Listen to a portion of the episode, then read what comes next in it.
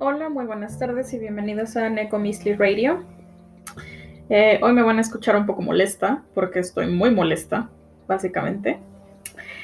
Eh, les voy a. Yo les iba a hablar este día acerca de un libro que se llama La canción de Aquiles, como un podcast de respuesta a continuación. A, sí, respuesta a continuación al penúltimo capítulo que fue de mi mejor amiga Andrea de este Perdido entre Ficción. Este libro de Madeleine Miller. Pero de por sí no les iba a entregar capítulo este día porque he estado muy ocupada con la escuela y he estado ocupada con proyectos y con muchas cosas. No me dio tiempo, sinceramente, de terminarlo de un tiempo acá. Y pues dije, bueno, lo voy a terminar, me faltan pocas páginas realmente. Este, planeaba subirles episodio mañana. Terminar hoy el libro, entre hoy mañana temprano y subirles mañana en la tarde, a la hora a la que suelo subirles el, el capítulo. Pues este. Pero ha ocurrido algo desde el día de ayer en la noche hasta hoy que no me dejó dormir bien, que no me ha dejado pensar bien, que no me ha permitido mantener una línea cuerda a lo largo de mi día. Y les voy a hablar de eso, porque sinceramente no me puedo quedar callada. Y porque sinceramente necesito hablar de esto antes de que se me vayan las ideas y antes de que se me quite el enojo. Porque soy una persona con graves problemas de ira, o al menos eso me gusta decir me parece divertido, tal vez no es divertido, pero me parece divertido, lo lamento.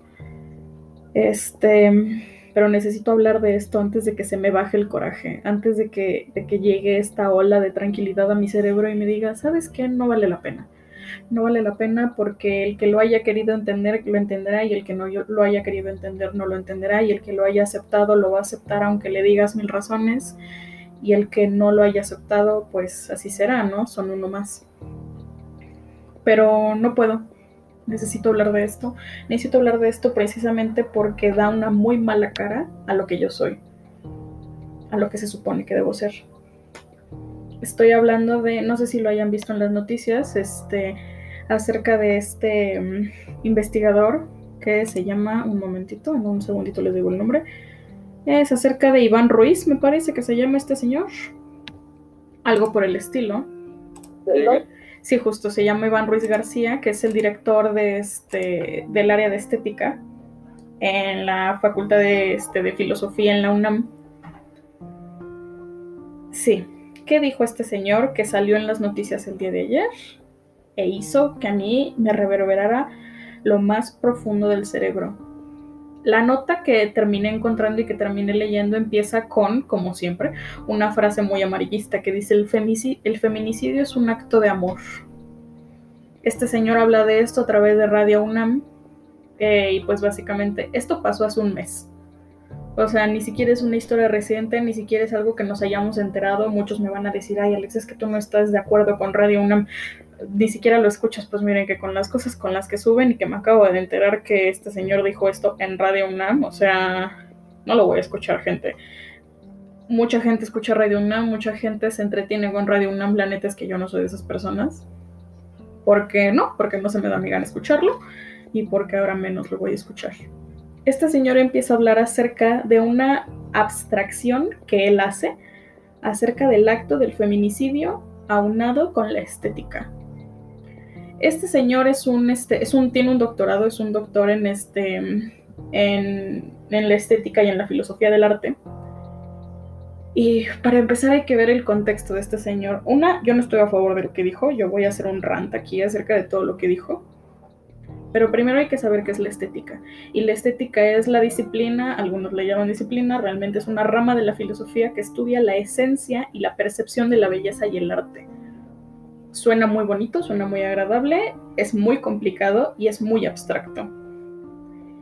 Sin temor a equivocarme, puedo decir que todas las personas que estudian activamente la estética, no como yo, yo me considero una persona que nace, vive, respira, come y hace todo lo que hace por la estética. Yo vivo por la estética. La estética es uno de mis principales motores de vida, lo cual es muy extraño considerando que soy de la rama de la ciencia. Pero la estética me ayuda a encontrar un motivo no objetivo para seguir mi vida, lo cual sinceramente muchas veces me es muy necesario porque a veces viendo objetivamente la situación no, no te ayudas a ti mismo. Pero básicamente esto es la estética.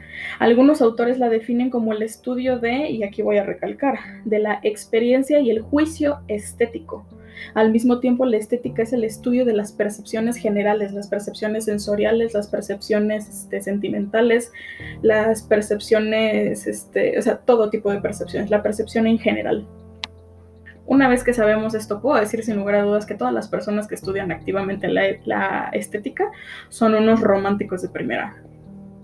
Y es este romanticismo que hay veces en que es molesto, porque uno puede encontrar estética en donde se le venga en gana. Porque la idea de estudiar la esencia y la percepción de las cosas te da a ti un abanico gigante para justificar por qué las cosas son bellas, por qué las cosas valen la pena, por qué las cosas están estéticamente correctas. La estética habla en boga acerca de la belleza y acerca de lo bonito, de lo agradable, de lo, de lo lindo, pero ese es el lado bonito de la estética cuando un, este, una persona que estudia la estética te empieza a hablar acerca de Caravaggio, te empieza a hablar acerca de, este, de Miguel Ángel, te empieza a hablar acerca de miles de personas y miles de personalidades que han utilizado el consciente de, de la realidad para plasmar la belleza, por eso el arte. Pero la estética no siempre es bonita y la estética no siempre es agradable porque hay estética en la muerte sin embargo, la estética es adornar cosas, y lo estoy diciendo así porque de verdad que es así, no lo estoy diciendo de manera despectiva. La estética se trata de verle el lado bello a las cosas, y la belleza no siempre es agradable, la belleza no siempre es buena, la belleza no siempre es inocente, la belleza no siempre es pues todos estos adjetivos bonitos y agradables que podemos aunarle. Bajo este precepto, yo creo que este señor se desvió completamente de lo que yo creo que él quería que fuera su idea principal. Si no es que de verdad esto es lo que trató de decir, que de verdad esperan los dioses que no haya sido así. En el caso de que sí, pues mira, gente estúpida ha habido en todos lados. Y no lo quiero insultar, pero no es posible que de su boca haya salido algo como lo que dijo. Dice, tengo aquí frases porque no les voy a decir todo lo que dijo, vayan a escuchar su entrevista, creo que dura como, no sé cuánto dura, yo escuché siete minutos y ya no aguante más. Este, de verdad que no es necesario aguantar más, ¿eh? O sea, me dirán, es que no escuchaste todo, está fuera de contexto. No está fuera de contexto, él sabía perfectamente lo que dijo. Este, dice, los feminicidios tienen un componente pasional. Y esa es la primera frase. Este, este mismo discurso lo, este, lo descomponen una como no sé, una tardeada de directores de la, de la UNAM y de un montón de gente aquí en este con un señor que se llama Martínez Serrano, que mira que, mal me cae. La pobre doctora fue la única que, que, logró hacerse de mi bienestar y de mi de no caer de mi gracia. Pero total dice, bueno, la frase. Hasta ahí las cosas están bien. Porque el feminicidio es un componente pasional, no es una frase que está sacada de contexto. La pasión significa que tú estás padeciendo. La, pasión es el que padece, lo que padeces, que se padece, que se sufre. Es un sentimiento desmedido hacia el objetivo, hacia el objeto u objetivo en el cual se está virtiendo aquel sentimiento, aquella pasión. Entonces el feminicidio es un componente pasional. Así como todos los asesinatos que son este, o sea, los asesinatos dolosos, digo, los asesinatos de, ¿cómo se llaman estos? Los que se hacen entre parejas y todo ese tipo de cosas. Es un asesinato pasional. Tú tienes un sentimiento tan grande que te desborda y ves rojo o ves blanco o el color que veas y te lanzas a hacer lo que sea que necesites hacer y cuando regresas a tu ser racional, a tu ser no pasional, porque es el que no padece tu ser objetivo, te das cuenta de lo que hiciste y pues nada, ¿no? Digo, no puedes regresar el tiempo. Ya mataste a tu pareja, ya mataste al, al, cuerno de tu pareja, ya este, hiciste mil cosas. Hasta aquí la frase está bien, lamentablemente continúa.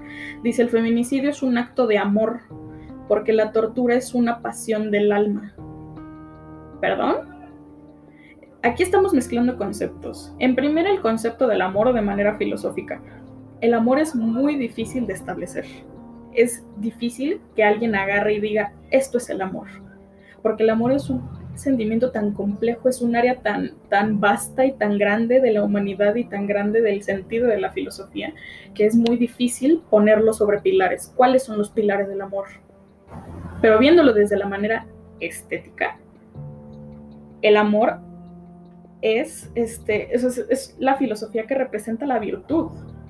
El amor representa virtud. la definición del diccionario es literalmente la afinidad entre seres, lo cual es como estúpidamente ambiguo, o sea, no, no sé. Al menos fue la que yo encontré como la más corta, porque las otras son párrafos y párrafos y párrafos y párrafos, y una definición no debería ser tan larga. Pero total, la idea de que el amor representa la virtud de todo el afecto, la bondad y la compasión del ser humano. El amor es, es placentero y doloroso. El amor es dual, como muchas cosas que existen en el mundo actualmente, como muchas cosas que existen de manera primigenia, como, la, como las cosas primigenias mismas, ¿no? El caos y el cosmos, el hombre y la mujer, el lo femenino y lo masculino el, día y la noche, la oscuridad y la luz, la muerte y la vida, un montón de cosas. Muchos me pueden argumentar que en el amor no siempre se trata de actos bondadosos, no siempre se trata de... No, porque hay dos cosas que tenemos que recalcar aquí. Una, la intención sí cuenta. La intención con la que se hacen las cosas cuenta. Porque una vez que tú inicias una cadena de movimientos, una cadena de acciones, una cadena de efectos, y esa cadena da un giro completamente y termina desembocando en cualquier lado que no querías que acabara, esa cadena teóricamente es tu culpa, porque tú eres el que inició, tú eres el eslabón inicial de esa cosa. Tú eres el que dijo, ¿sabes qué? No, este, a mi hija este muchacho no le conviene, entonces la voy a mandar a vivir al extranjero y de repente por esa acción que tomaste tu hija termina enojada, termina harta, termina deshaciéndose de sus lazos familiares y de repente pierdes a una hija. Y la hija pierde a su familia, entonces todo el mundo pierde conexión con la hija. Y agarras y dices como, o sea, cuando te pones a ver por qué lo hiciste, es ¿por qué, ¿por qué no la dejé estar con este muchacho? No le alcanzaba el estatus, no tenía suficiente dinero, no me gustaba su actitud. A lo mejor tenías razones válidas, ¿no? Y en cuyo caso tiene, o sea, ni siquiera te molesta que te haya abandonado. El de que este, este muchacho era un golpeador, este muchacho era un abusador, este muchacho era una calamidad de persona, era una bajeza moral, en cuyo caso estás como, bueno, pues ya mi hija no me habla, me voy a doler toda la vida pero hice lo correcto, ¿no? Para salvar a mi hija y para salvar el estatus de una persona a la que amo. La intención del amor es bondadosa, es compasiva, es afectiva. No puedes llamar un acto de amor a algo que hace una madre solo porque es una madre que lo hace hacia su hijo. Bajo este precepto, entonces, es horrible cuando un padre golpea a su hijo para disciplinarlo. La violencia nunca está justificada, nunca. Siempre hay mejores caminos que la violencia. Y muchos me dirán, es que así me criaron y salí bien. No es cierto, ve a terapia, lo necesitas. Y te lo digo en buena onda. Yo fui una niña a la cual me dieron dos golpes en la vida. La primera fue cuando me crucé la calle, que tenía yo como tres años y me crucé la calle sin ayuda de nadie, casi me atropellan. Claramente mi padre agarró y me dio una nalgada como porque, porque la repercusión física en mi cuerpo me hizo entender que había algo malo. Y la segunda fue creo que una vez que le contesté a mi mamá que me, dio un manotazo y pues ya no lo volví a hacer jamás en la vida, ¿no? Porque se entiende que, las que los actos tienen consecuencias. Pero vivir tu vida golpeando a un muchacho que se supone que es tu muchacho, que es tu hija, y creyendo que así lo estás rectificando, no estás haciendo nada, solo estás aplicando violencia por violencia. Entonces, cuando el padre hace esto y lo hace desde el acto de la bondad, lo hace desde el acto del afecto de es que yo no quiero que salgas como una lacra de la sociedad, entonces te voy a golpear con un cinto hasta que te calles, básicamente es un acto horrible, es un acto cruel, es un acto violento, pero al fin y al cabo eso puede ser clasificado como un acto de amor. ¿Qué es un amor completo? No, porque el amor se encarga de entender al afecto de su amor. Se encarga de entender el objetivo de su amor. ¿cómo puedes atreverte a decir que amas algo si no lo entiendes? Porque entonces no lo amas, te gusta. Porque amar significa comprensión, porque amar significa muchas cosas por encima del precepto que les acabo de decir. Y bajo esa línea, el amor es doloroso, porque el amor implica un ¿cómo se dice esto? una unión, que te pegue en tu, en tu ego, en tu, en tu estabilidad emocional. Cuando tú amas algo, te arriesgas a que ese algo te rompa en pedazos. Cuando tú amas a tu madre, a tu padre, a tu hermano, a tu pareja, a tus gatos, a tus perros, a tus mascotas, a tu pasión, a, a tu carrera, a tu trabajo, a mil cosas. Cuando tú te dedicas a amar a alguien, a amar a algo, estás en completa disposición de que se te lastime. Porque si tú amas a tu pareja y tu pareja te corta o tu pareja te pone el cuerno o tu pareja te hace mil cosas, ¿qué se supone que te queda? Es, sabes que es real porque te duele, ¿sabes? Entonces, bueno, saliéndonos del precepto del amor, porque ya me hundí en este rollo, pero es que necesito encajar esto. El amor es bondad, el amor es afecto, el amor es una virtud. Las virtudes siempre son buenas. Es algo que se recalca en la gente.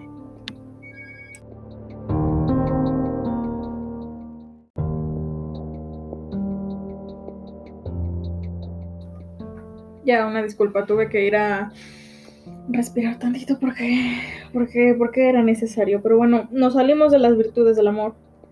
Continuamos con la última frase que quiero recalcar aquí. Que es básicamente... Eh, la frase está incompleta, nada más voy a decir la primera parte. Dice, por más que se entiende que el feminicidio sea un acto horroroso, de ahí se corta. Yo sé que la frase continúa, por más que el feminicidio sea un acto horroroso, es un acto de amor, es un acto pasional. No puedo ni siquiera empezar a, desmenuzar cuántas cosas están mal en esta frase. Empezando porque desestima el acto en sí mismo. Es algo que tú aprendes cuando empiezas a escribir. Y tal vez es algo de mi método de escritura porque en la ciencia se lleva diferente que en el resto de la escritura, probablemente. Pero cuando tú pones una frase como, por más que sea, sin embargo, aunque sí, estás desestimando todo lo que estás, todo lo que vas a decir. Estás desestimando el acto precursor a lo que lleva esa frase. Entonces, digamos que tú estás hablando acerca de un argumento y dices, aunque si lo ves por este lado es como, ah, entonces lo de atrás no importa tanto, ¿no? O sea, no, no es una verdad dicha y hecha, no, no, no, no debo verlo tan, tan recto, tan doloroso, tan, tan, tan poco flexible como me lo habías planteado, tal como lo es el feminicidio. Que el feminicidio, el feminicidio en, en cuestiones legales y en cuestiones de lo que es nuestra sociedad hoy en día, es complicado establecerlo. Porque no es lo mismo. El feminicidio es básicamente matar a una mujer, implicando que, lo, que, el asesinato se dio porque es una mujer. Entonces muchos me dirán, Alex, es que eso no existe, nadie mata a mujeres solo por ser mujeres. Sí, sí existen. Ahí está el monstruo de Catepec. Que siempre se me olvida cómo se llama el señor. Vayan a escuchar leyendas legendarias, es el segundo episodio, se van a enterar de todo, el señor estaba loco. Pero ok, se los doy. Son menos, porque de por sí, o sea, si los asesinos fueran más, créanme que no. O sea, ya no hubiéramos sobrevivido como especie. Pero las implicaciones del asesinato, si hay un, punto de partida en el cual se tiene que iniciar es porque es mujer. Porque ser mujer te pone en puntos vulnerables de los cuales la sociedad nunca va a, a, poder atestiguar completamente a menos que se pongan en tus zapatos. Entonces, por lo mismo es molesto cuando tú denuncias algo, cuando se empiezan a hacer estos chistes en internet en los que es que todos los hombres son iguales, es que los hombres así son, es que y los hombres llegan y dicen, "Pues no todos, no generalices." Y la verdad es que es un argumento muy justo. Generalizar todo un género por el simple y sencillo hecho de las actitudes estadísticas, porque lo lamento chavos, lo lamento hombres, lo lamento niños, lo lamento muchachos. Sí, la mayor parte de la violencia de género viene de su parte y me podrán decir, pero es que las mujeres también hacen esto. Ok, sí, lo hacen. Nadie te está diciendo que no es así. Nadie está desestimando sus propias vivencias, pero ustedes quieren desestimar las nuestras al momento de decir eso. Porque quieres el reflector para ti forzosamente. Oye, es que tocaron a, este, a esta niña en el metro. Pues fíjate que hubo un caso de un chico que lo tocó una señora, ok. ¿Y por qué el caso no fue mediático? ¿Se denunció? El muchacho no denunció. No denunció porque por pena, porque también por muchas, muchas veces las mujeres lo hacen por pena. ¿Por qué no denunció el muchacho? Porque era una mujer mayor, porque se iban a burlar de él, porque hay muchos hombres que agarran y dicen, ay, pues yo lo disfrutaba como si el acoso fuera algo que se disfruta, ¿no? Como si que te violen fuera algo que se disfruta, como si que te asesinen fuera algo bello, recalcar en la estética. Y muchas veces sí puede serlo. La estética habla de cosas horribles, habla acerca de encontrar la belleza en la plenitud, en la vida. Y la vida es bella siempre y cuando te detengas a analizar la belleza que tiene. Pero la belleza no siempre es agradable y la belleza no siempre es funcional. De hecho, muchas veces la, belleza no es funcional. Nos sube las endorfinas, pero no sirve de nada. Y, bajo, esta cuestión, y, básicamente lo que quiero decir aquí es, ¿por qué? Yo entiendo si el discurso hubiera sido como el feminicidio es un, es un componente pasional, tiene componentes pasionales, sí, completamente. Y si el discurso se hubiera ido sobre la pasión, yo hubiera estado completamente de acuerdo, porque es algo que suena hasta enérgico. Porque es algo que ocurre cuando estás leyendo, por ejemplo, ah, perdón, lo que más, lo que tengo más fresco ahorita es este la Iliada por la canción de Aquiles y por los últimos dos episodios del podcast de, de Andrea. Eh, tomemos por ejemplo la Iliada y las ideas antiguas de los griegos al momento de morir joven, porque digo, la, perdón, pero la, tasa de natalidad era contra la tasa de mortalidad y, la idea de los ancianos, entre comillas, era así como que, o sea, pues ahí está, ¿no? Y la gente se muere joven, la gente se moría joven, no había penicilina, gente, este, estaba, estaba difícil la cosa. El chiste es que ni siquiera ellos, que creían en la solemne idea de ser famosos y no famosos como son famosos ahora los famosos de que están en Instagram y que están no famosos de verdad famosos que con virtudes de que este Ajax podía destruir a toda Grecia con un solo brazo. Aquiles era el, de los pies divinos el hijo de una diosa aquel el, más virtuoso de todos los héroes Heracles que se volvió loco este llevado a la locura por el enojo de, de Hera la esposa de Zeus o sea mil cosas y la gente en la antigua Grecia, cuando había guerra, prefería irse a morir a la guerra y ganarse, y con la posibilidad de ganarse honores, con la posibilidad de salir en los libros de historia, en los papiros de historia, de que canten canciones con su nombre, a morirse en sus casas olvidados. Porque esa es la verdadera inmortalidad. Nosotros seguimos hablando acerca de Homero, nosotros seguimos hablando acerca de Heráclito, nosotros seguimos hablando acerca de Alejandro Magno, nosotros seguimos hablando acerca de Iván el Terrible, nosotros seguimos hablando acerca de figuras históricas que de una u otra manera plasmaron su huella en la historia. Y por lo tanto es algo que nosotros debemos recordar, no engrandecer. Engrandecer la historia es una tontería tú puedes tener tus personajes favoritos de la historia. Yo, mi top 3 personajes favoritos de la historia, mi favorito es Leonardo da Vinci. Yo lo amo. Lo adoro, me parece un personaje impresionante. Y no por eso, si de repente algún día me dicen como, oye, es que, ¿qué crees que era un violador? Era como, pues sí. O sea, yo no puedo negarte que lo haya sido. Pero al mismo tiempo no, no me sirve de nada juzgar a alguien que ya está muerto. No por esto lo voy a dejar pasar. De que ya todavía es tu héroe, así de que, ah, ya no tanto. ¿Y eso le quita las virtudes que tenía? No. Digo, no estoy diciendo que esto haya pasado, ¿eh? la verdad es que no, no vayan a creer que estoy aquí diciendo porque aquí tengo dos figuras de Leonardo da Vinci me están viendo fríamente hacia los ojos. No estoy diciendo que hayas violado a nadie, ¿ok? Me resto, es un ejemplo, es un, es un banal ejemplo no porque alguien haga algo deplorable quiere decir que todas sus virtudes se vayan directamente al caño y no deban ser reconocibles. No. Pero ver a la historia y ver a los personajes, tanto de la historia antigua como de la actualidad, con ojos fríos, es algo que se debería hacer. Es como de, es que este señor hizo tanta reforma. Sí, pero es un acosador. es que este señor bajó tanto los impuestos e improvisó tanto la economía del país, sí, pero estaba casado con una niña de 13 años. O sea, no hay modo en el que me puedas decir que una cosa justifica la otra, principalmente porque no tienen conexión alguna. Y tal vez había personas que eran muy buenos, muy buenas personas con sus esposos, con sus esposas y con sus hijos, y eran una escuela política y se encargaban de robar y se encargaban de hacer mil cosas. Pero oye, que, que en la vida personal eran muy buenas personas, ¿eh? Que usualmente no es así. A lo que quiero llegar con esto es, el asesinato en general, ya ni siquiera por polarizarlo, ya ni siquiera por hacerlo separatista, el asesinato en general es un acto pasional. Es un acto de desborde. Muchas veces, no siempre, hay, hay, asesinatos que son premeditados y que se hacen fría y calculadamente, ¿no? Que se hacen por un interés económico o que se hacen por un interés político, que se hacen por un interés social. Y ahí el victimario y la víctima no tienen correlación alguna, simple y sencillamente eres mi objetivo, pum, bala en la cabeza, que, Dios te cuide, ¿no? Que sean las cosas como tengan que ser. Pero dentro del acto pasional de lo que significa la muerte, de lo que significa el arrebatarle la vida a otra persona, yo puedo entender que haya amor a través de arrebatarle la vida a una persona.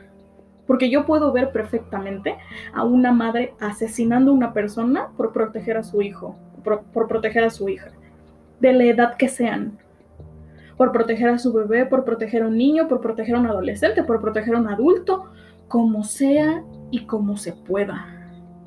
Y que los dioses le otorguen fuerza porque tiene derecho a arrebatar esa vida. Genuinamente.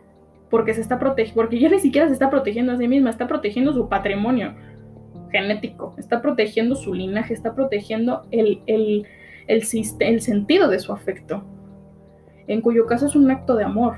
Yo estoy matando a un tercero para protegerte a ti porque te amo y porque entonces mi pasión desbordante sobre mi amor me lleva a hacer actos viles como los de arrebatarle la vida a una persona. ¿Cómo se atreve este señor a comparar esa relación con un feminicidio? ¿Qué se supone que pasó?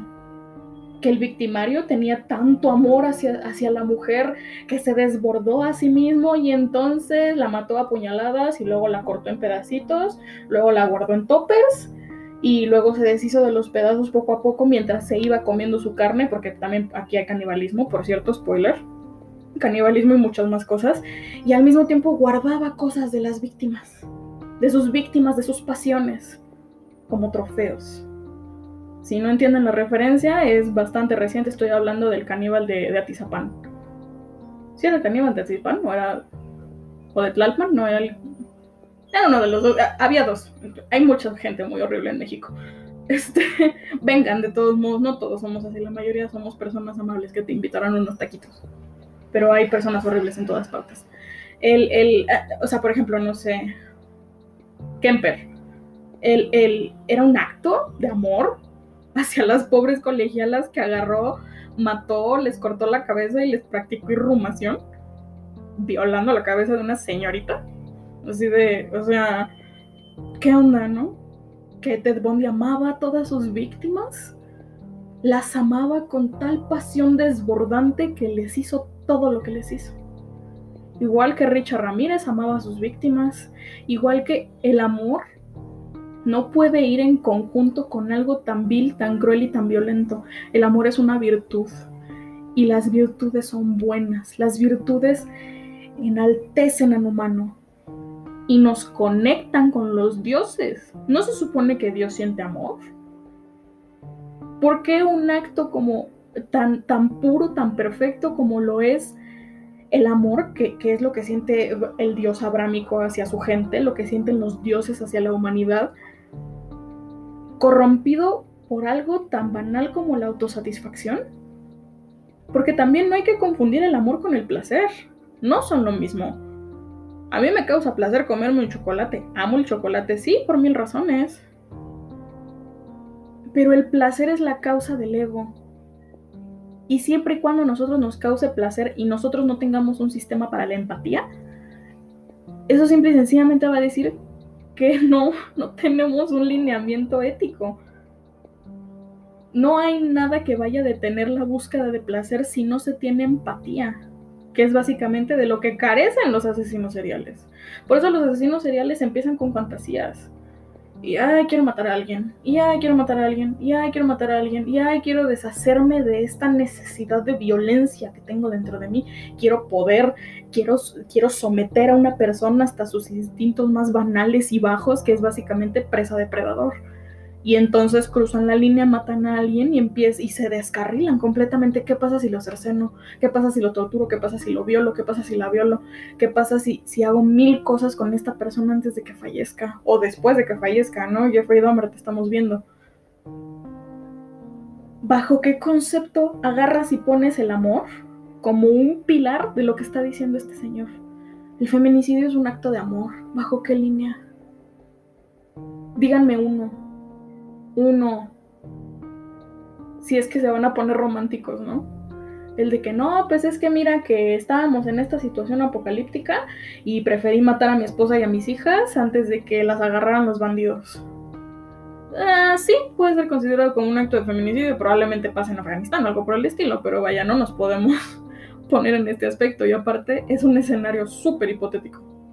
Bueno, no hipotético, es un escenario muy específico. Y es un escenario que no pasa hoy en día en México. Bienvenidos al siglo XXI. Ya las personas ya no se roban a las muchachas de los ranchos, o al menos eso es lo que nos quieren hacer creer. Espero genuinamente que no sea así. Y si es así, pues que mira, balas frías no perdonan, ¿no? O sea, derechito y sin rodeos. No puedo. No puedo. Llevo media hora hablando de esto y no tienen idea, e, esto lo vi ayer en la noche, me metí a leerlas, este, me metí a leer varios artículos, me metí a leer periódicos, me metí a ver la entrevista, me metí a ver un montón de cosas y yo me dormí fúrica y me desperté peor todavía. No puedo entender cómo dentro de la cabeza de alguien caben estos preceptos al mismo tiempo. ¿Por qué? ¿Por qué si el amor se trata de una madre amamantando a su bebé para que no muera de hambre. Si el amor se trata acerca de un padre dándole todo lo que puede a su hijo. Si el amor se trata acerca de quitarte la comida de la boca para dárselo al afecto de tu amor. Porque el amor significa que te hagas trizas cuando te traicionan.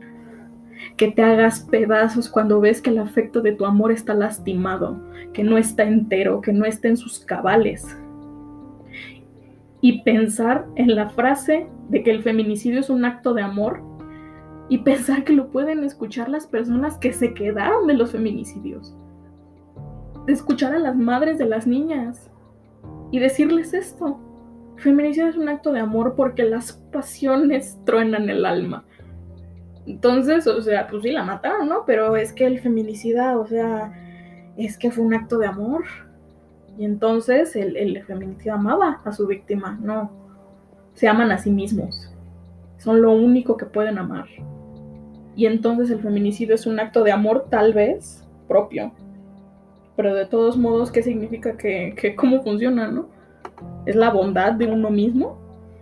Para uno mismo, vaya. Acerca de, pues sí, para mí la bondad es matar a una muchachita. Para mí la bondad es eh, cortarla en pedazos y dejarla en un terreno baldío. Para mí es envolverla en una tela de. en una tela blanca y dejarla en los calpos algodoneros. ¿De qué se trata esto? ¿De qué se tratan estas líneas? ¿Cómo te atreves a decir que así funciona? Y te lo estoy diciendo directamente a ti. Se lo estoy diciendo. No, te lo estoy diciendo. No, no, no tiene sentido que yo le hable de usted. No sé si me vaya a escuchar, la neta no me importa. Pero genuinamente no quiero que este mensaje se confunda. Mi idea no es cancelarlo, porque a mí las cancelaciones se me hacen tontas como ellas solas. No sirve de nada censurar la vista de otras personas. De nada, porque siempre van a volver a surgir y siempre van a estar iguales que mi derecho a la, libre expresión. Tu derecho a la libre expresión está ejerciendo. Estás en internet, en boca de un montón de gente y en oídos de un montón de gente. Pero así como tu libertad de expresión es agarrar y decir esta sarta de tonterías, también es mi libertad de expresión, agarrar y decirte que chingas a tu madre cada que respires. ¿Cómo te atreves a decir este tipo de cosas? Y de verdad, si en algún momento me llegas a escuchar, ven y habla conmigo. O sea, me aviento un round. Y yo no soy, yo no soy filósofa, o sea, me gusta la filosofía, la estudio. La he estudiado durante gran parte de mi vida y gran parte de mi vida son pocos años relativamente contra ti, porque yo tengo 23 añitos, o sea, soy un bebé, básicamente. Y vaya que he estado ocupada con la biología últimamente, y con series televisivas, y con cómics y videojuegos. Pero de todos modos, hasta yo puedo entender que lo que acabas de decir es una estupidez. A menos que lo quieras replantear. Sí, el, el, feminicidio es un acto pasional, completamente. Estoy completamente de acuerdo. Y de ahí se pudo haber sacado una abstracción tan preciosa y tan bien hecha y tan todo, pero no. Decidiste decir que era un acto de amor. No tengo más que decir. Esperen episodio mañana. Hablaremos de la canción de Aquiles para bajarnos un poquito los humos. Necesitaba sacar todo esto. Esto se va a subir un poquito tarde, lo lamento, pero espero lo escuchen. Los dioses los bendigan, tengan buena noche y nos vemos.